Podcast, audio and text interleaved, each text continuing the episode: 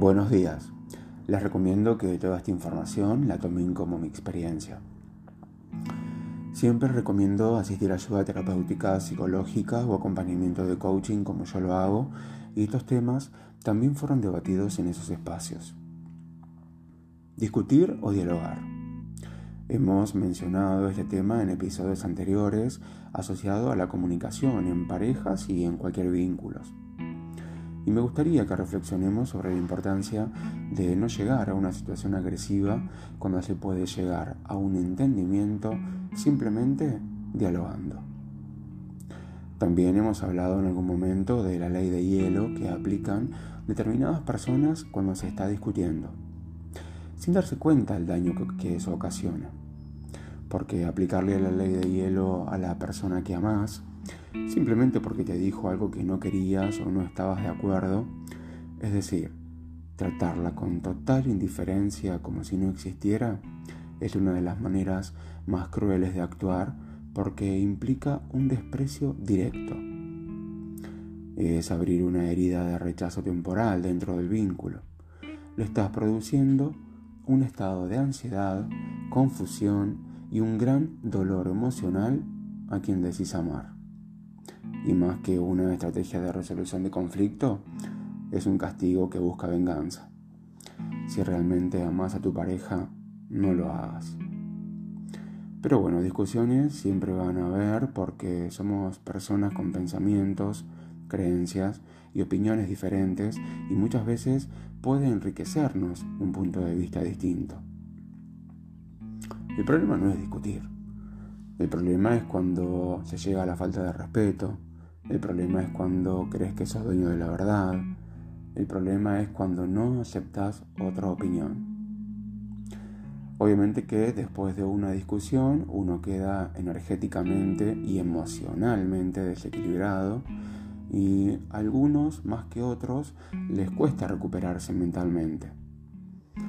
El tema es que el diálogo para recomponer la situación es necesario y muchas veces no se sabe cómo abordar la situación. Acá te doy unos tips para iniciar una conversación, quizás un poco incómoda, pero necesaria. 1. Sé que es vergonzoso, pero creo que es importante hablar de lo que pasó. ¿Tenés el tiempo y la energía para entablar esta conversación? 2. ¿Es este el momento adecuado para hablar sobre lo que pasó entre nosotros? 3. Me gustaría arreglar las cosas, pero primero me gustaría averiguar si estamos en la misma sintonía. ¿Te gustaría hablar de lo que pasó? 4. Estoy triste por lo que pasó y quiero sentirme bien con vos otra vez. ¿Tendrás tiempo para hablar de eso? 5. Me gustaría que nos escuchemos y que ambos expliquemos cómo nos sentimos y qué necesitamos. ¿Podemos hablar de eso? 6. Sé que no existe una relación perfecta, pero me preocupo por vos y me gustaría resolver nuestro problema. ¿Cuándo podemos hablar de eso? Y 7. No me gusta discutir con vos. Me gustaría saber qué te molestó y poder entenderte mejor. ¿Cuándo podemos hablar de esta situación? Hay que aceptar que los conflictos son parte de la vida y renunciar a la idea de que tenemos toda la razón no buscar culpables y escuchar activamente para entender al otro, no para responder. Hablar desde el yo. ¿Se acuerdan cuando hablábamos de la forma asertiva? Siempre plantearlo desde nuestras necesidades, percepciones, pensamientos y sentimientos. Proponer soluciones o alternativas en equipo y cambiar la queja y el reproche o reclamo por pedidos. Frase del día. Para una buena comunicación es necesario que no supongas, no malinterpretes, no generalices, no revivas heridas y no interrumpas. En definitiva, el amor no se trata de buscar o encontrar una persona con la que nunca tendrás problemas o discusiones.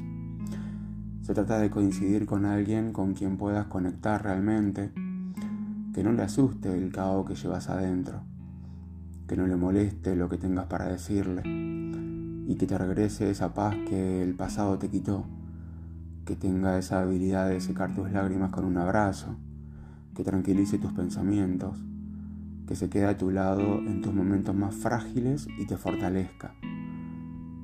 Que aunque tu mundo esté en ruinas, decida quedarse y ayudarte a reconstruirlo.